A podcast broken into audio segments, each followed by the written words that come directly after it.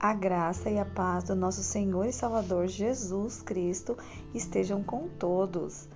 Hoje nós vamos fazer um estudo falando sobre o plano de Deus para o homem. É, neste estudo eu vou estar abordando o primeiro tópico que fala sobre o arrependimento. Vamos abrir a nossa Bíblia no livro de Mateus, capítulo 3, versículo 1 e 2. E naqueles dias apareceu João Batista, pregando no deserto da Judéia e dizendo: Arrependei-vos, porque é chegado o reino dos céus. No versículo 11 diz: E eu, em verdade, vos batizo com água para o arrependimento, mas aquele que vem após mim é mais poderoso do que eu não sou digno de levar as suas sandálias.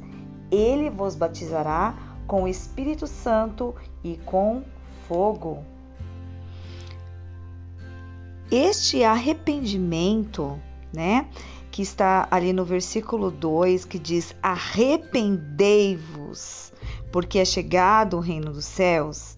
O significado é voltar-se ao contrário, ou seja, dar uma volta completa esse arrependei-vos. Trata-se de abandonar os maus caminhos e voltar-se para Cristo através de Deus. A decisão de abandonar o pecado e querer a salvação em Cristo importa em aceitar a Cristo não somente como Salvador da penalidade do pecado, mas também como Senhor das nossas vidas. Esse arrependimento envolve uma troca de senhores, do senhorio de Satanás para o senhorio de Cristo e Sua palavra. Vamos lá no livro de Efésios, capítulo 2, versículo 2. Ou melhor, vamos no versículo 1, né? Que está falando que a salvação é pela graça. E vos vivificou, estando vós mortos em ofensas e pecados, em que no outro tempo andastes segundo o curso desse mundo, segundo o príncipe das potestades do ar do Espírito que agora opera nos filhos da desobediência, entre os quais todos nós também antes andávamos nos desejos da nossa carne, fazendo a vontade da carne e dos pensamentos, e éramos por natureza filhos da ira, como os outros também. Mas Deus, que é riquíssimo em misericórdia, pelo seu muito amor que nos amou, estando ainda nós mortos em nossas ofensas, nos vivificou juntamente com Cristo, e pela graça somos salvos. Olha só que né, no versículo 2 é, do livro de Efésios aqui fala sobre os filhos da desobediência, né? Tem uma nota aqui dizendo é, que todo aquele que está sem Cristo é controlado pelo príncipe das potestades do ar, que é Satanás. Sua mente é obscurecida para que não veja a verdade de Deus. Essas pessoas estão escravizadas pelo pecado e pela concupiscência da carne. Toda pessoa que ainda não é regenerada por causa de sua condição espiritual, não poderá compreender nem aceitar a verdade, a parte da graça de Deus. É por isso que temos que ter a Cristo como nosso Senhor, né? A pessoa sem Cristo ela é responsável pelo seu pecado, pois Deus dá a cada ser humano uma medida de luz e graça, com a qual possa buscar a Deus e escapar da escravidão do pecado mediante a sua fé em Cristo. Por isso a importância, né, de aceitarmos ao Senhor como o único, suficiente, exclusivo salvador da nossa alma, de andar nos seus caminhos por quê? Porque nós não devemos viver no orgulho, na carnalidade, né? na imoralidade, porque isso desagrada a Deus E tais pessoas que vivem dessa forma, dessa maneira, não se arrependem, elas vivem na escravidão do pecado e é dominada por Satanás. Isso é muito perigoso. Depois você dá uma lida ali no, no livro de Mateus, capítulo 3, versículo 11, né? que diz que ele vos batizará com Espírito Santo, né? João Batista ensina que a obra do Messias vindouro inclui batizar seus seguidores com Espírito Santo e com fogo. Esse batismo, ele nos dá um grande poder para vivermos por Jesus e testemunhar dele. Jesus foi batizado por João pelas seguintes razões: para cumprir toda a justiça, porque Cristo, mediante este batismo, ele se consagrou publicamente a Deus e assim cumpriu a justa exigência de Deus. Né? Ele deu exemplo para que nós venhamos fazer o mesmo. Embora o Senhor Jesus não precisasse de arrependimento de pecado, né? Jesus ele nunca pecou, mas Jesus ele sempre chamou todos ao arrependimento, né? Ao movimento, esse movimento do batismo. Por isso que ele, né? É, ele diz assim: quem crê e for batizado será salvo, quem não crê será condenado. Então, é um dos princípios da salvação, o batismo o batismo nas águas. Depois vem o batismo com fogo. Agora vamos abrir a nossa Bíblia no livro de Atos, capítulo 17, versículo 30. Mas Deus, não tendo em conta os tempos da ignorância, anuncia agora a todos os homens em todo lugar que se arrependam. Vemos que através desse versículo, né, é, vamos compreender aqui, que diz assim, que lá no passado, antes do pleno conhecimento de Deus manifesto à raça humana, através de Jesus Cristo, Deus deixou impune a ignorância humana quanto à sua pessoa, bem como boa parte do pecado humano. Só que agora, né, com a plena e perfeita revelação de Deus através da vinda de Cristo, a palavra de Deus ordena a todos que se arrependam e creiam em Jesus como seu Senhor e Salvador. Não haverá exceção, pois Deus não tolerará os pecados de quem quer que seja. Todos nós devemos abandonar nossos pecados para que não venhamos ser condenados. O arrependimento está bem claro, porque ele é essencial para a nossa salvação. Aqui tem uma nota dizendo sobre esse arrependimento, né? Fala que é uma decisão livre da parte do pecador, possibilitada pela graça divina, capacitadora, que lhe é concedida quando ele ouve o evangelho e nele crê. A definição da fé salvífica como mera confiança em Cristo como Salvador é totalmente inadequada ante a exigência do tipo de arrependimento feita por Cristo. Nós também vemos que o arrependimento ele foi uma mensagem né, básica na pregação dos profetas né, do Antigo Testamento lá no livro de Jeremias, capítulo 18, versículo 8, está dizendo um pouco sobre isso, se você depois você anota pesquisa, né? Livro de Joel, capítulo 2, versículo 12 e 13 também fala. Livro de Malaquias, capítulo 3, versículo 7. Ezequiel, capítulo 18, versículo 21, né? E também dos cristãos do Novo Testamento, né?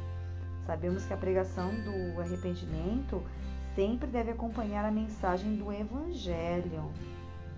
Né? Vamos lá no livro de Lucas, capítulo 24, versículo 47, para confirmar.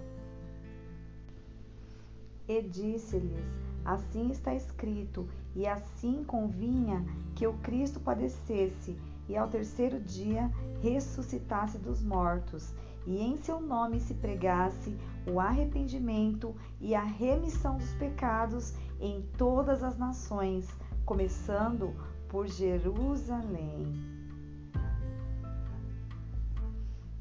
Então, essa, é, esse versículo né, fala sobre uma obra do próprio Cristo, né, que ele constituiu, instituiu uma obra missionária, uma obra de missão, né, como uma tarefa santa e obrigatória das igrejas.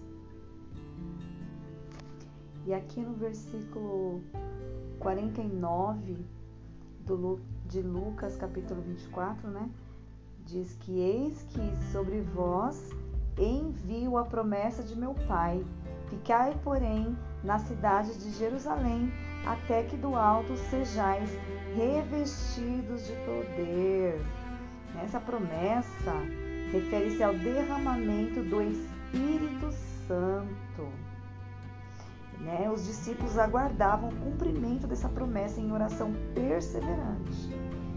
E todos os crentes né, devem buscar o batismo no Espírito Santo fazer a mesma coisa, aguardando em oração perseverante, crendo e buscando incessantemente este batismo com o Espírito Santo da promessa. Amém?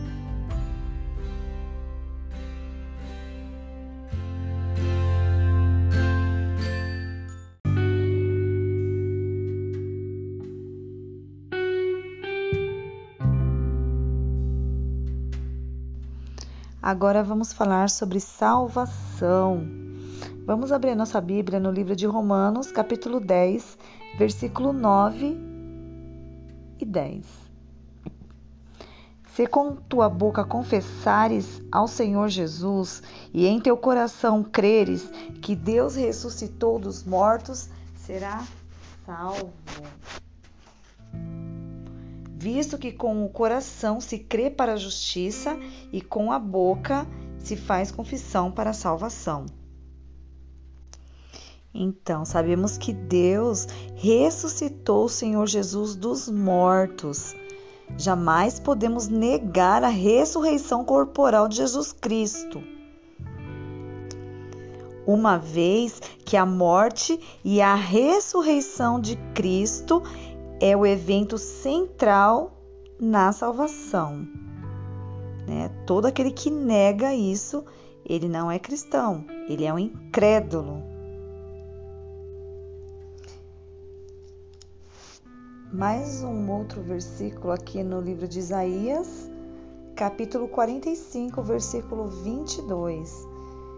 Olhai para mim e sereis salvos, vós todos os termos da terra, porque eu sou Deus e não há outro. Aqui Deus convida todas as pessoas da terra a se arrependerem e virem para Ele para que sejam salvas. O Evangelho de Cristo contém o mesmo convite. O Senhor já ordenou que sua igreja leve essas boas novas ao mundo inteiro. O Senhor ele deseja a conversão de todas as pessoas. Agora vamos é, no, no livro de Mateus, capítulo 1, versículo 21. Está falando aqui de Jesus. E ele dará à luz um filho, e ela dará à luz um filho. Ele lhe porá o nome de Jesus, porque ele salvará o seu povo dos pecados. Né? Jesus é a forma grega do hebraico, que significa o Senhor salva. Né? Esse termo define sua futura missão do filho de Maria, que é salvar o povo dos seus pecados. Sabemos que o pecado é o maior inimigo da raça humana. Arruina a vida e a alma da pessoa mas através da morte expiatória de Jesus e do poder santificador do Espírito Santo que vem a Jesus é libertado. Aquele que vem a Jesus, né? Ele é libertado da culpa, da escravidão e do pecado. Vinde, voltemos ao Senhor Jesus, para que nós venhamos receber a libertação. Em Lucas 19, capítulo 19, versículo 10 diz, né? Porque o Filho do homem veio buscar e salvar o que se havia perdido. E no livro de João, capítulo 3, versículo 17, diz que Deus amou o mundo de tal maneira que deu o seu Filho unigênito para todo aquele que crê nele não pereça, mas tenha vida eterna. Porque Deus enviou o seu Filho ao mundo, não para que condenasse o mundo, mas para que o mundo fosse salvo por ele. Em Hebreus capítulo 9, versículo 28, diz: Assim também Cristo, oferecendo-se uma vez para tirar os pecados de muitos, aparecerá segunda vez sem pecado aos que o esperam para a salvação. E também no livro de Romanos, capítulo 6, versículo 23, fala que o, pe... É, o salário do pecado é a morte, mas o dom gratuito de Deus é a vida eterna por Jesus Cristo, nosso Senhor. O pecado nada mais é como a transgressão dos mandamentos de Deus. Pecado é um ato, pois cada um é tentado quando atraído e engodado pelo próprio desejo. Mas Deus, ele prova o seu amor para conosco, em que Cristo morreu por nós, sendo nós ainda pecadores. Logo, muito mais agora, sendo justificados pelo seu sangue, seremos por ele salvos da ira. Porque se nós, sendo inimigos, fomos reconciliados com Deus pela morte de seu filho, muito mais estando já reconciliados, seremos salvos pela sua vida. E não somente isto, mas também nos gloriamos em Deus por nosso Senhor Jesus Cristo, pelo qual agora alcançamos a reconciliação. Está escrito no livro de Romanos, capítulo 5, do versículo 8 ao 11.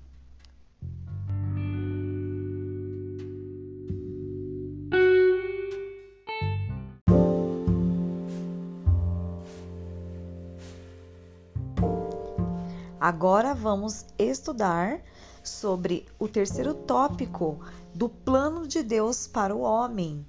Vamos falar sobre agora o batismo em águas. E veremos o que Jesus ensinou sobre o batismo. O batismo de Jesus, ele permanece como um exemplo para todos aqueles que desejam segui-lo e obedecer os seus ensinos, né? O Senhor Jesus, ele iniciou seu ministério terrestre sendo batizado por João Batista. Essa é uma doutrina do Novo Testamento e João Batista, Batista recebeu esse nome porque ele batizava. Jesus, ele tinha 30 anos de idade quando ele se dirigiu até o Rio Jordão para ser batizado, e isso iniciando o seu ministério. Essa passagem se encontra em Lucas, capítulo 3, versículo 23, que diz: E o mesmo Jesus começava a ser de quase 30 anos, filho de José e José de Eli. Aí mais abaixo veremos toda a genealogia de Jesus. Mas nós vamos falar mesmo sobre o batismo. Tem um versículo aqui em Mateus capítulo 3, versículo 16, que diz: E Jesus, sendo batizado, saiu logo da água, e eis que se lhe abriram os céus, e veio o Espírito de Deus descendo como pomba e vindo sobre ele. Então, nesse versículo, né, é, que fala que sobre o Espírito de Deus, né, desceu sobre Jesus, o Espírito Santo de Deus, né? Tudo quanto Jesus fez, a sua pregação, seu sofrimento, sua vitória sobre o pecado, ele fez pelo poder do Espírito Santo. Se Jesus nada podia fazer sem a operação do Espírito Santo. Todos nós precisamos da capacitação do Espírito Santo para realizar as obras que Deus colocar em nossas mãos. O Espírito Santo, ele veio sobre Jesus para dotá-lo de poder para efetuar a obra da redenção próprio Jesus, posteriormente, iria batizar seus seguidores com o Espírito Santo, a fim de que eles também tivessem a capacitação do Espírito. E ele também os batiz batizaria com o Espírito Santo e com fogo, né? Porque esse batismo ele otorga grande poder para vivermos por ele e testemunhar dele.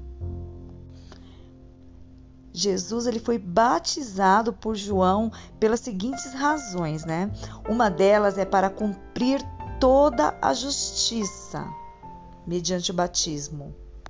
Jesus ele consagrou-se publicamente a Deus e assim ele cumpriu a justa exigência de Deus. Ele também fez isso para identificar-se com os pecadores, embora o próprio Jesus não precisasse de arrependimento de pecado. Na segunda carta de Paulo aos Coríntios, no capítulo 5, versículo 21, fala que aquele que não conheceu pecado o fez pecado por nós, para que nele fôssemos feitos justiça de Deus. Então, as escrituras, elas não declaram em nenhum lugar que Cristo foi pecador. Ele sempre permanece como o nosso Cordeiro imaculado de Deus. Ele tomou sobre si, né, Jesus Cristo, os nossos pecados sobre si e Deus Pai o fez por objeto do seu juízo, ao tornar-se ele uma oferenda na cruz pelos nossos pecados. Jesus, ao sofrer o nosso castigo na cruz, tornou possível a Deus perdoar os pecadores, sem violar sua própria justiça. No livro de Marcos, capítulo 16, versículo 16, nos ensina que quem crer e for batizado será salvo, mas quem não crer será condenado. Mais um versículo no livro de Mateus, capítulo 28, versículo 19. Portanto, ide, ensinai todas as nações, batizando-as em nome do Pai e do Espírito e do Filho aliás, em nome do Pai e do Filho e do Espírito Santo. Entendemos aqui nesse versículo, né, que a responsabilidade né, da igreja deve ser ir ao todo mundo e pregar o evangelho a todos, né? Isso está em conformidade com a revelação do, do Novo Testamento, da parte de Cristo e da parte dos apóstolos. É uma tarefa que inclui uma grande responsabilidade de enviar missionários a todas as nações nessa grande missão.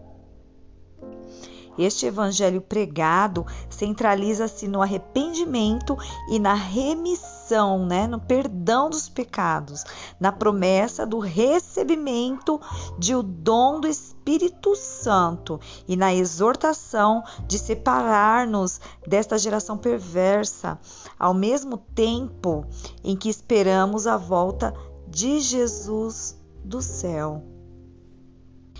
Cristo ele nos ordena a concentrar nossos esforços para alcançar os perdidos. E todos aqueles que creem em Cristo devem abandonar o presente sistema mundano maligno e separar-se da sua imoralidade. Os que creem em Cristo e no Evangelho devem ser batizados em água para cumprir os propósitos do seu reino e ser inserido no reino de Deus também, né? Cristo, ele estará com todos os seus seguidores obedientes através da presença e do poder do Espírito Santo. Né? Ele diz que estaria conosco todos os dias até a consumação dos séculos.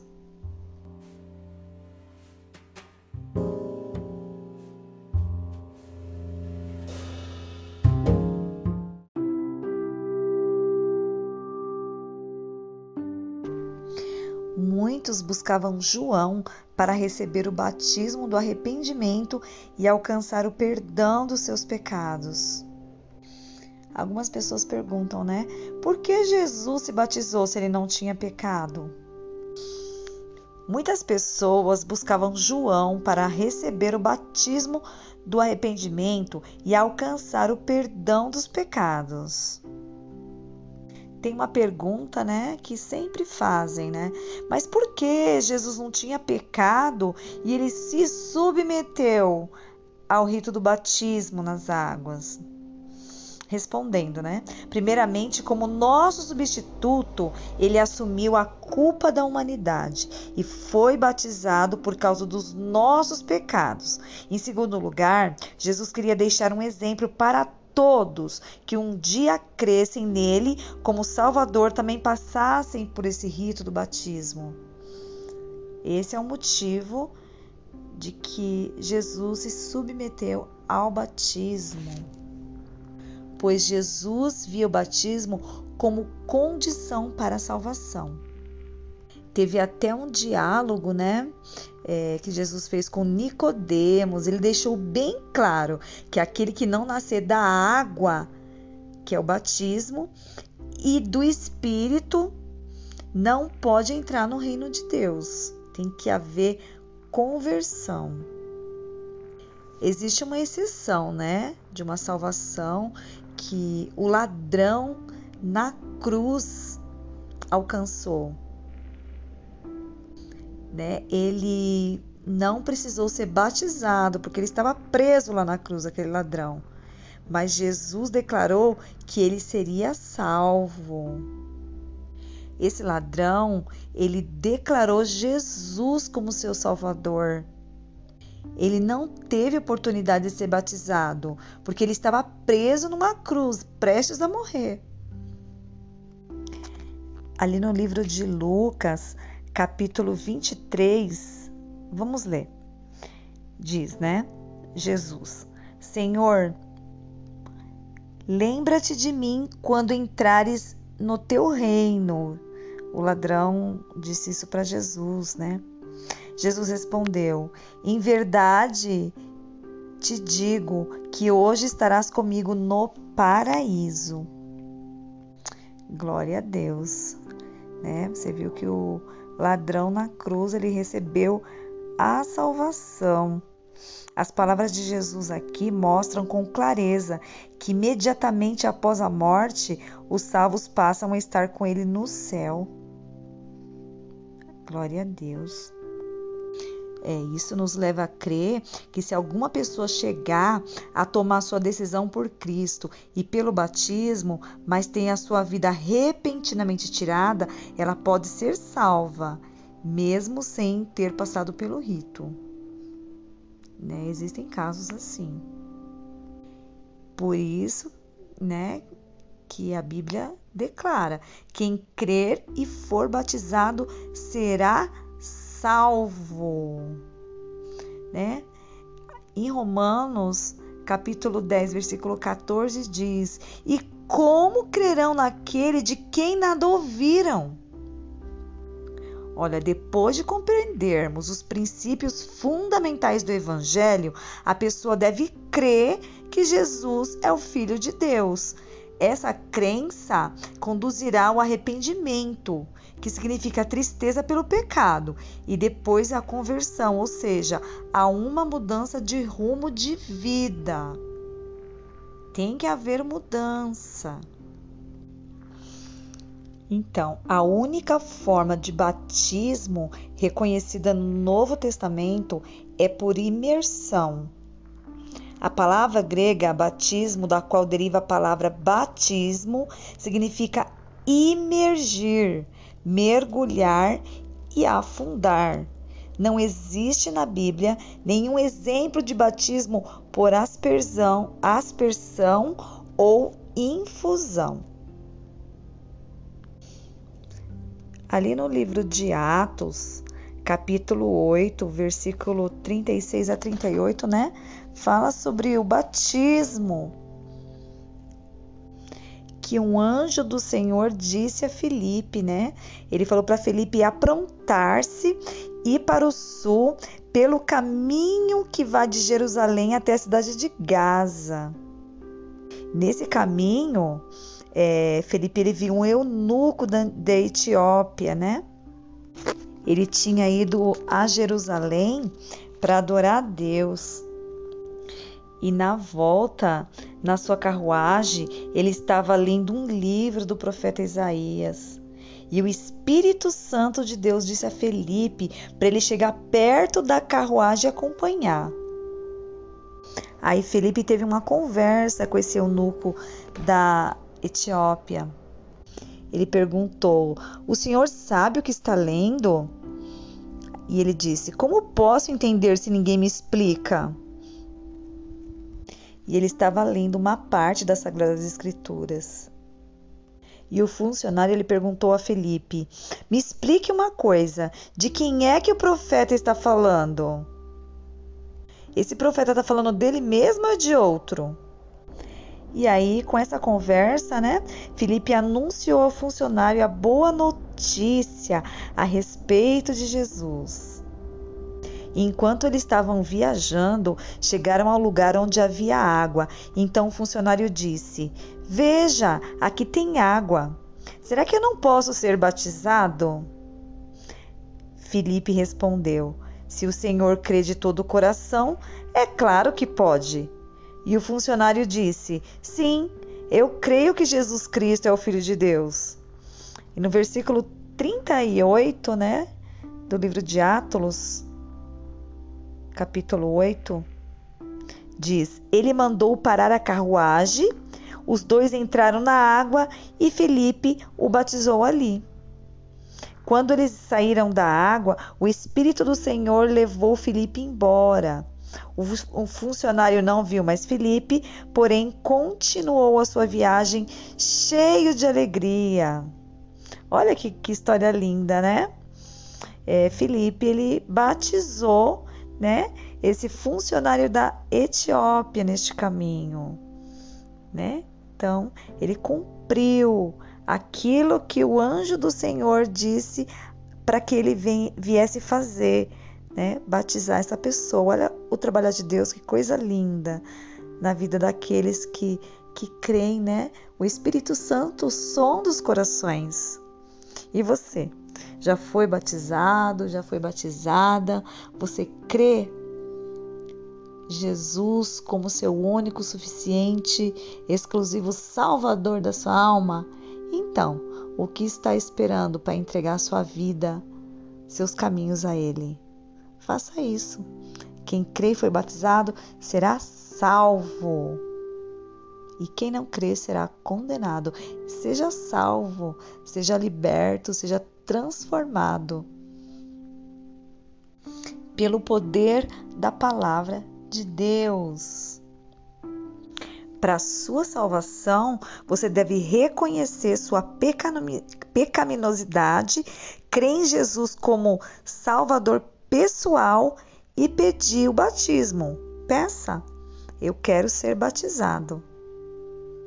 Vai numa igreja, converse com o pastor, né? E ele vai estar tá te lutando em nome de Jesus. Temos que nos revestir do Senhor Jesus Cristo, estar coberto por sua justiça, fortalecido pelo seu espírito e salvo por sua graça. Diariamente há uma luta contra a nossa natureza carnal. Mas o agir do Espírito Santo de Cristo em nosso coração nos leva a uma pureza de caráter.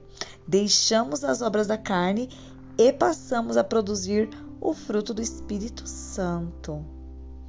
Né? Estamos neste processo a cada dia. O batismo é uma doutrina do Novo Testamento apontada por Jesus como uma, uma condição para a salvação. Após o batismo, o Espírito Santo implanta uma nova natureza e nos ajuda a tornar uma, uma pessoa melhor, né? Semelhante a Cristo. Este processo é contínuo na nossa vida até a volta de Jesus.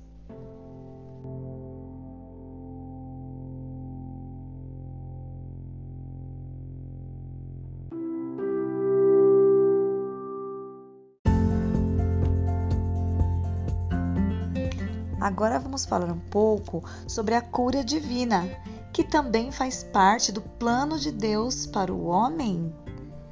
Tópico 4. No livro de Marcos, capítulo 16, versículo 17 e 18. E estes sinais seguirão aos que crerem. Em meu nome expulsarão demônios, falarão novas línguas pegarão nas serpentes, e se beberem alguma coisa mortífera, não lhe fará dano algum. Imporão as mãos sobre os enfermos e os curarão. No livro de Mateus, capítulo 8, versículo 16 e 17.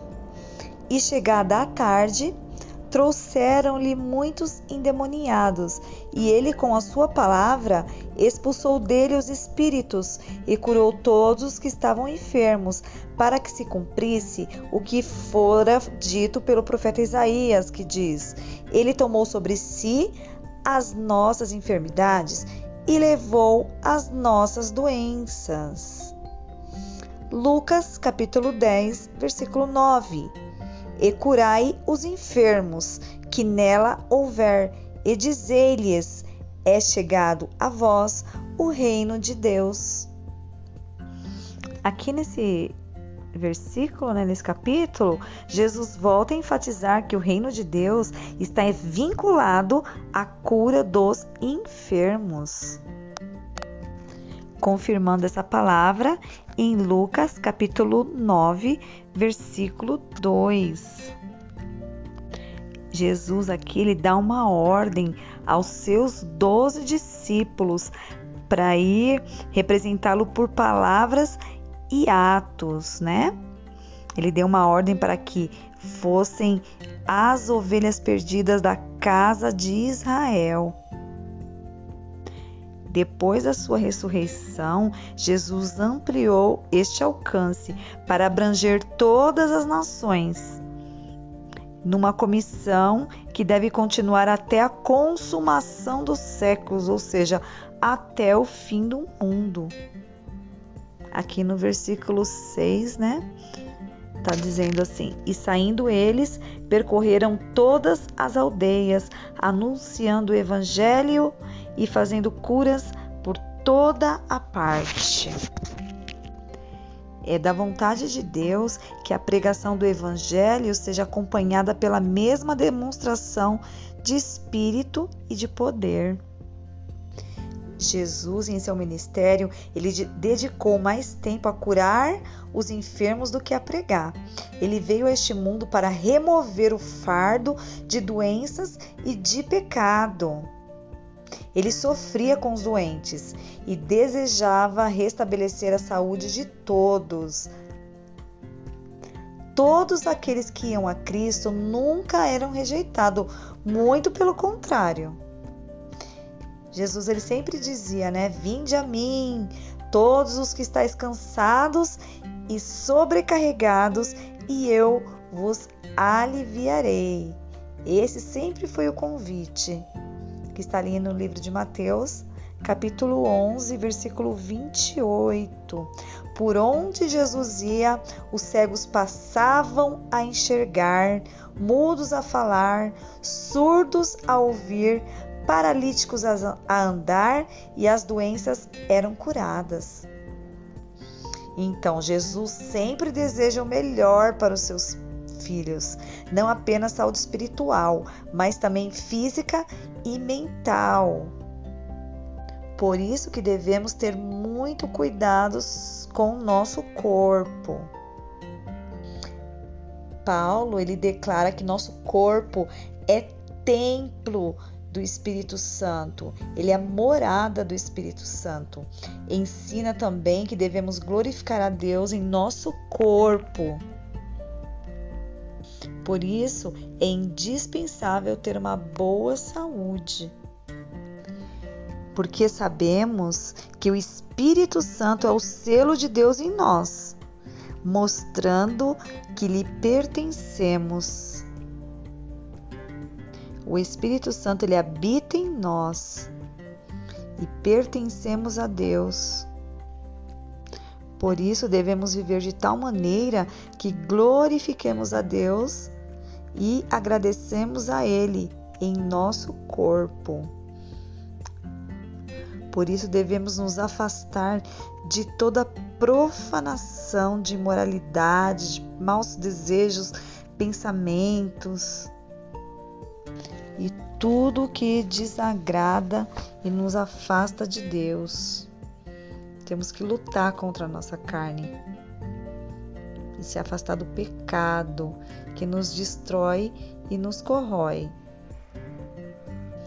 Não devemos ficar usando bebidas alcoólicas ou qualquer substância que prejudique o nosso corpo. No livro de Provérbios, capítulo 20, versículo 1 diz: Quem bebe demais fica barulhento e caçoa dos outros. O escravo da bebida nunca será sábio.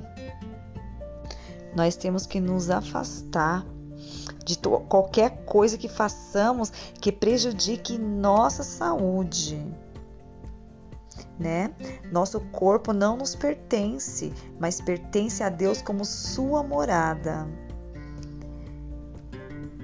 Em 1 Coríntios 3,17, nos ensina: se alguém destruir o templo de Deus, Deus destruirá essa pessoa, pois o templo de Deus é santo e vocês são seu templo. E no versículo 16: certamente vocês sabem que são o templo de Deus e o que o Espírito de Deus vive em vocês. Deus, ele deseja nossa prosperidade e saúde. Deus ele não leva em conta o tempo da nossa ignorância. Por isso peçamos ajuda dele para fazermos as mudanças necessárias e assim glorificarmos seu nome por meio de uma boa saúde. Jesus é a cura.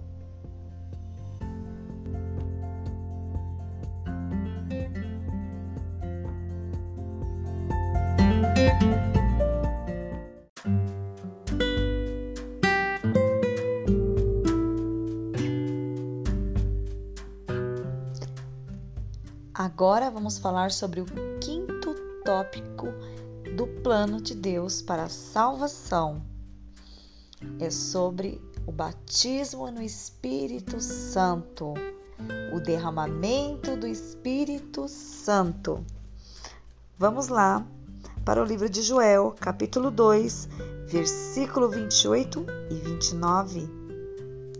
E há de ser que depois derramarei do meu espírito sobre toda a carne, e vossos filhos e vossas filhas profetizarão, os vossos velhos terão sonhos, os vossos jovens terão visões. E também sobre os servos e sobre as servas naqueles dias derramarei o meu espírito. Nesses versículos, Joel prevê que um dos principais resultados do derramamento do Espírito Santo será a distribuição dos dons espirituais. Entre estes, será o de profetizar. A manifestação do Espírito através dos dons torna conhecida a presença de Deus entre o seu povo. O apóstolo Paulo declarou que se a igreja profetiza, o incrédulo será compelido a declarar que Deus está verdadeiramente entre nós. Um dos sinais mais certos de que o Espírito Santo está presente e operando em qualquer congregação é quando ele convence do pecado, da justiça e do juízo. O Espírito Santo convence o homem através da manifestação. No livro de Mateus, capítulo 3, versículo 11: E eu, em verdade, vos batizo com água para o arrependimento, mas aquele que vem após mim é mais poderoso do que eu. Não sou digno de levar as suas sandálias. Ele vos batizará com o Espírito Santo e com fogo. Aqui, Jesus Batista, João Batista ensina que a obra do Messias inclui batizar seus seguidores com o Espírito Santo e com fogo. Por quê? Porque otorga muito poder para vivermos por ele e testemunhar dele, do Senhor Jesus. No livro de Atos, capítulo 10, versículo 44, fala que caiu o Espírito Santo sobre todos. E dizendo Pedro ainda essas palavras, caiu o Espírito Santo sobre todos os que ouviam a palavra. Glória a Deus. A família gentia de Cornélio, ela ouve e recebe a palavra com fé salvadora. E Deus imediatamente derrame sobre ela o Espírito Santo como seu testemunho de que creram e receberam a vida regeneradora de Jesus Cristo. A vinda do Espírito Santo sobre a família de Cornélio teve mesmo propósito que o dom do Espírito Santo para o discípulo no dia de Pentecoste. Aqui no capítulo 11, versículo 17. Versículo 16. E lembrei-me do dito do Senhor quando disse: João certamente batizou com água, mas vós sereis batizados com Espírito Santo. É, é evidente que uma pessoa possa ser batizada no Espírito imediatamente depois de receber a salvação. Existem casos assim. No livro de Romanos, capítulo 14, versículo 17 porque o reino de Deus não é comida nem bebida, mas justiça e paz e alegria no Espírito Santo. Porque quem nisso serve a Cristo, agradável é a Deus e aceito aos homens. Quero lembrar aqui é, de uma passagem, né? Quando nosso Senhor foi para o deserto depois do batismo, ele estava cheio do Espírito Santo. Foi por isso que ele venceu Satanás, né? Naquela tentação no deserto. O diabo tentou o Senhor Jesus por 40 dias. O Senhor Jesus ele foi levado ao Espírito né, pelo deserto imediatamente após o batismo. E ele venceu Satanás, porque ele estava cheio do poder de Deus, do poder do Espírito Santo. Ele estava equipado pela plenitude do Espírito. Foi por isso que ele foi vitorioso contra Satanás. Um filho de Deus deve estar cheio do Espírito Santo e viver pelo seu poder.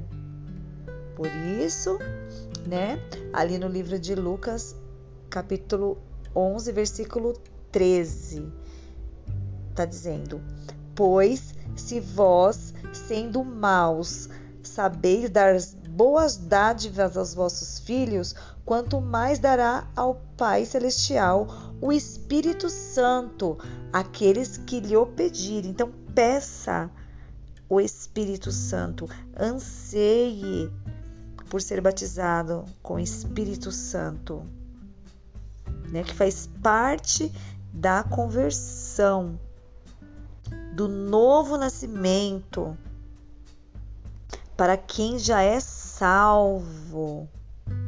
Temos que buscar a plenitude do Espírito Santo que Cristo prometeu aos que já são filhos do Pai Celestial.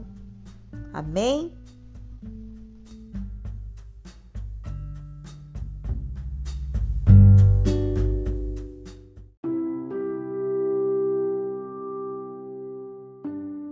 Agora vamos falar sobre o último tópico do plano de Deus para o homem, que é a segunda vinda de Cristo. Vamos falar sobre a volta de Jesus para buscar seu povo. Jesus ele prometeu voltar e levar para si o seu povo fiel, para estar com ele para sempre. Tão certamente como Cristo subiu ao céu, ele voltará para levar seus seguidores para si mesmo, conduzindo-o à casa do Pai. Em João 14:3 declara: e se eu for e vos preparar lugar, virei outra vez e vos levarei para mim mesmo, para que onde eu estiver, estejais vós também. Então, esta é a esperança dos crentes. Este é o propósito supremo da volta do Senhor Jesus. Essa expressão, né, que diz: "Vos levarei para mim mesmo", fala da esperança futura de todos os crentes vivos naquele momento, quando então serão arrebatados juntamente com ele para encontrar o Senhor nos ares, e assim estaremos sempre com o Senhor a vinda de Cristo para buscar os seus servos fiéis, livrá-los-á de uma grande futura hora da provação que sobrevirá ao mundo. No livro de Apocalipse, capítulo 3, versículo 10. Como guardaste a palavra da minha paciência, também eu te guardarei da hora da tentação que há de vir sobre todo o mundo para tentar os que habitam na terra. Aqui, né, fala sobre a sexta carta à igreja de Filadélfia. A promessa de Cristo, no sentido de livrar os fiéis de Filadélfia na hora da tentação, é idêntica à promessa bíblica aos Tessalonicenses de que eram que seriam preservados da ira futura. Vamos lá, né? 1 Tessalonicenses 1:10. Na verdade, eu vou ler a partir do versículo 8. Como labareda de fogo tomando vingança dos que não conhecem a Deus e dos que não obedecem ao Evangelho de nosso Senhor Jesus Cristo, os quais por castigo padecerão eterna perdição ante a face do Senhor e a glória do seu poder, quando vier para ser glorificado nos seus santos e para se fazer admirável naquele dia em todos os que creem porquanto o nosso testemunho foi crido entre vós. Pelo que também rogamos sempre por vós, para que o nosso Deus vos faça dignos da sua vocação e cumpra todo o desejo da sua bondade, a obra da fé com poder, para que o nome do nosso Senhor Jesus Cristo seja em vós glorificado e vós nele, segundo a graça de nosso Deus e do Senhor Jesus Cristo. Misericórdia, olha só, gente. Aqui no versículo 9 fala da eterna perdição. Essa é uma declaração mais clara nas epístolas de Paulo, no to tocante ao castigo dos ímpios, o castigo eterno. Tem uma referência aqui no livro de Mateus, capítulo 10, versículo 28. E não temais os que matam o corpo e não podem matar a alma. Temei antes aquele que pode fazer perecer no inferno a alma e o corpo. É muito sério, né? É, Refere-se a um lugar de tormento e de fogo inextinguível reservado aos ímpios nesse inferno. A Bíblia, ela nos ensina que a existência do homem não termina com a morte, mas que continua para sempre, ou na presença de Deus, ou num lugar de tormento. Por isso que devemos, né, é, crer em Jesus, confessar Jesus, ouvir a palavra de Deus, obedecer os mandamentos, para que nós sejamos salvos e sermos é, libertos, livres, né, da ira vindoura, do castigo eterno. Não podemos ficar com a nossa alma perdida neste mundo. Nós temos que encarar a realidade espiritual nós não queremos ficar perdidos e aprisionados nas trevas, né? No lugar de tormento e angústia e separação do céu. Por isso a importância de obedecermos o evangelho de Cristo e se manter na presença gloriosa do nosso Senhor. Pois a Bíblia nos ensina que é inevitável o castigo dos, dos malfeitores, onde predomina a condenação, o sofrimento e a separação de Deus eternamente. Devemos sempre ter em mente que Deus enviou seu Filho para morrer por nós, para que ninguém pereça, mas tenha vida eterna. Está lá em João 3,16. É intenção e desejo de Deus que todos alcancem a salvação que está no seu Filho Jesus Cristo. Ele veio buscar a salvação dos perdidos. Pois os fiéis filhos de Deus têm um grande valor para nosso Pai Celestial. Ele se importa com você e com as suas necessidades. Por isso, fica um alerta: jamais rejeite a graça e a salvação provida por Deus. Temos que confessar a Jesus diante dos homens. Aqui no livro de Mateus, continuando, né? Capítulo 10, versículo 32. Portanto, qualquer que me confessar diante dos homens, eu o confessarei diante de meu Pai que estás no céu. Mas qualquer que me negar diante dos homens, eu também o negarei diante do meu Pai que estás no céu. É forte, hein? Confessar a Cristo significa reconhecê-lo como Senhor da nossa vida. E isso abertamente, publicamente diante de outras pessoas, até mesmo daqueles né, que são contrários, que se opõem aos caminhos de Jesus. Pois Jesus Cristo ele é chamado o príncipe da paz. E onde abundou o pecado, superabundou a graça de Deus. Os ensinamentos de Cristo a respeito da paz e da união devem ser mantidos em harmonia com esta verdade. E, né? Ele não veio somente trazer a paz, mas ele veio trazer a espada. Como diz aqui no versículo 34 de Mateus 10: Não cuideis que vim trazer a paz à terra, mas vim trazer a espada.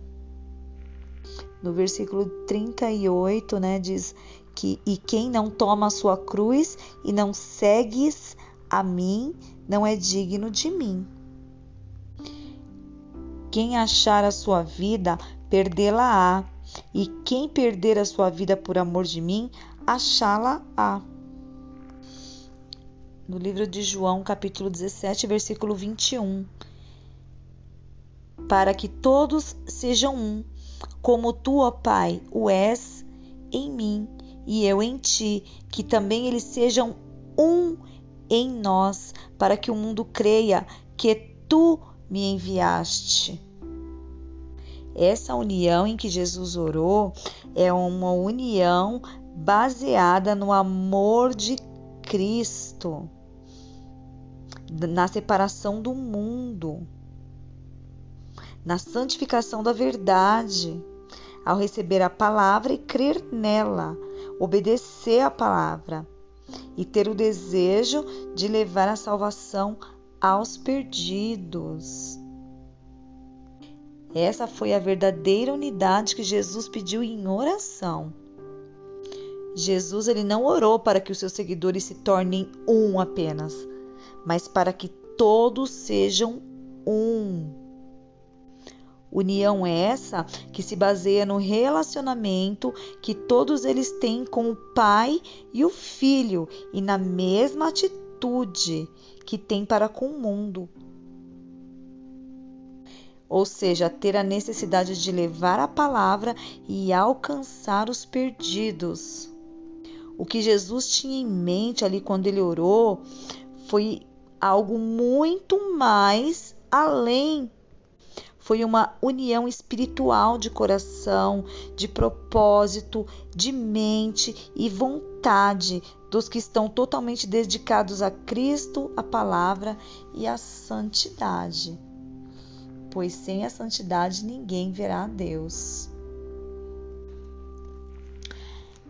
Estamos finalizando já no capítulo 9 do livro de Hebreus versículo 28.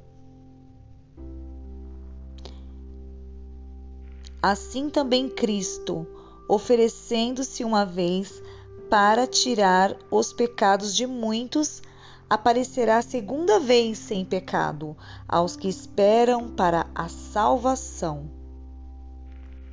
Nós temos que aguardar ansiosamente, ardentemente, em esperança, o seu reaparecimento, trazendo uma salvação plena e completa para nós. No versículo 14, está dizendo, né? Quanto mais o sangue de Cristo, que pelo Espírito Eterno se ofereceu a si mesmo, imaculado a Deus, purificará a vossa consciência das obras mortas, para servirdes ao Deus vivo. E por isso é mediador de um novo testamento, para que, intervindo a morte, para a remissão das transgressões que havia debaixo do primeiro testamento, os chamados recebam a promessa da herança eterna. Vemos aqui, né, que Cristo ao morrer na cruz, deu seu sangue inocente a fim de remover nossos pecados e reconciliar-nos com Deus pelo seu sangue. Ele nos oferece o perdão dos pecados de todos aqueles que se arrependem e creem. Ele oferece o resgate dos crentes do poder de Satanás e dos poderes malignos e a justificação de todos os que nele creem, a purificação da consciência, a fim de que esse possa servir a Deus sem culpa e com toda certeza. Ele santificou o povo de Deus. Ele nos santifica e nos abre o caminho para chegarmos diretamente a Deus por meio de Cristo para obter graça, misericórdia, ajuda e salvação. Essa é a garantia de todas as promessas do novo concerto. Recebemos tudo isso à medida em que nos aproximamos de Deus por meio de Cristo. Finalizando esse estudo, né, sobre o plano de salvação para o homem, é, vamos finalizar em, no livro de Apocalipse, capítulo 1, versículo 7. Eis que vem com as nuvens, e todo olho verá, até os mesmos que o traspassaram, e todas as tribos da terra se lamentarão sobre ele. Sim, amém. Eu sou o Alfa e o Ômega, o princípio e o fim, diz o Senhor, que é e que era e que há de vir, o Todo-Poderoso. O propósito do livro do Apocalipse é descrever o triunfo do reino de Deus quando Cristo voltar, estabelecer o seu reino na terra.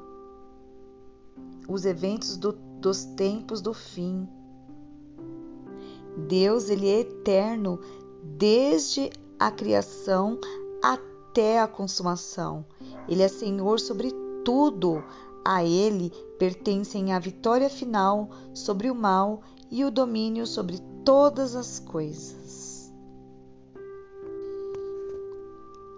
No livro de Apocalipse, capítulo 22, versículo 14 Bem-aventurados aqueles que lavam as suas vestiduras no sangue do Cordeiro, para que tenham direito à árvore da vida e possam entrar na cidade pelas portas.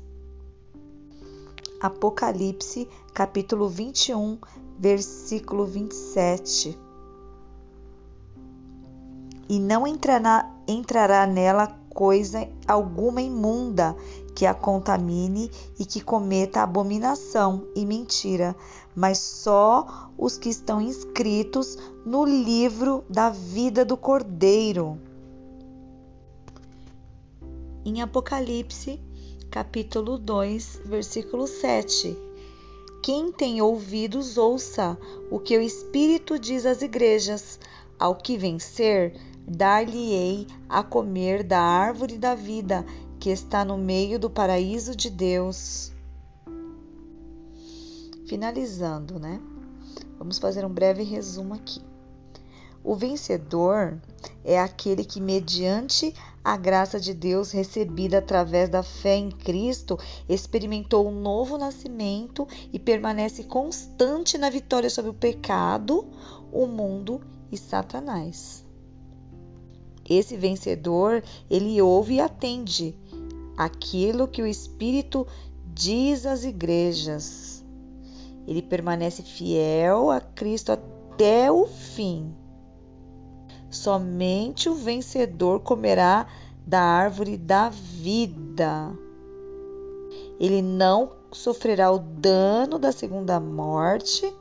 Ele receberá um maná escondido e um novo nome no céu e seu nome não será removido do livro da vida. Ele será honrado por Cristo diante do Pai e dos anjos. Permanecerá com Deus no seu templo. Terá sobre si o nome de Deus, de Cristo e da Nova Jerusalém, e sempre, para todo sempre, será filho de Deus.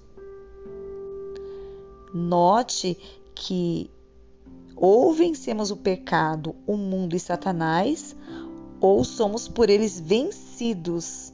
acabando por sermos lançados no lago de fogo. O segredo da nossa vitória é a morte expiatória de Cristo, seu próprio testemunho fiel acerca de Jesus e a perseverança no amor a Cristo até a morte, até o fim. Ouça o que o Espírito diz à igreja. Preste atenção nas suas advertências. O Espírito Santo de Deus te diz: Ao que vencer será vestido de vestes brancas, e de maneira nenhuma riscarei o seu nome do livro da vida e confessarei o seu nome diante de meu Pai e diante dos seus anjos. Eis que venho sem demora. Guarda o que tens para que ninguém tome a tua coroa. Jesus Cristo voltará à igreja. Volte para ele antes.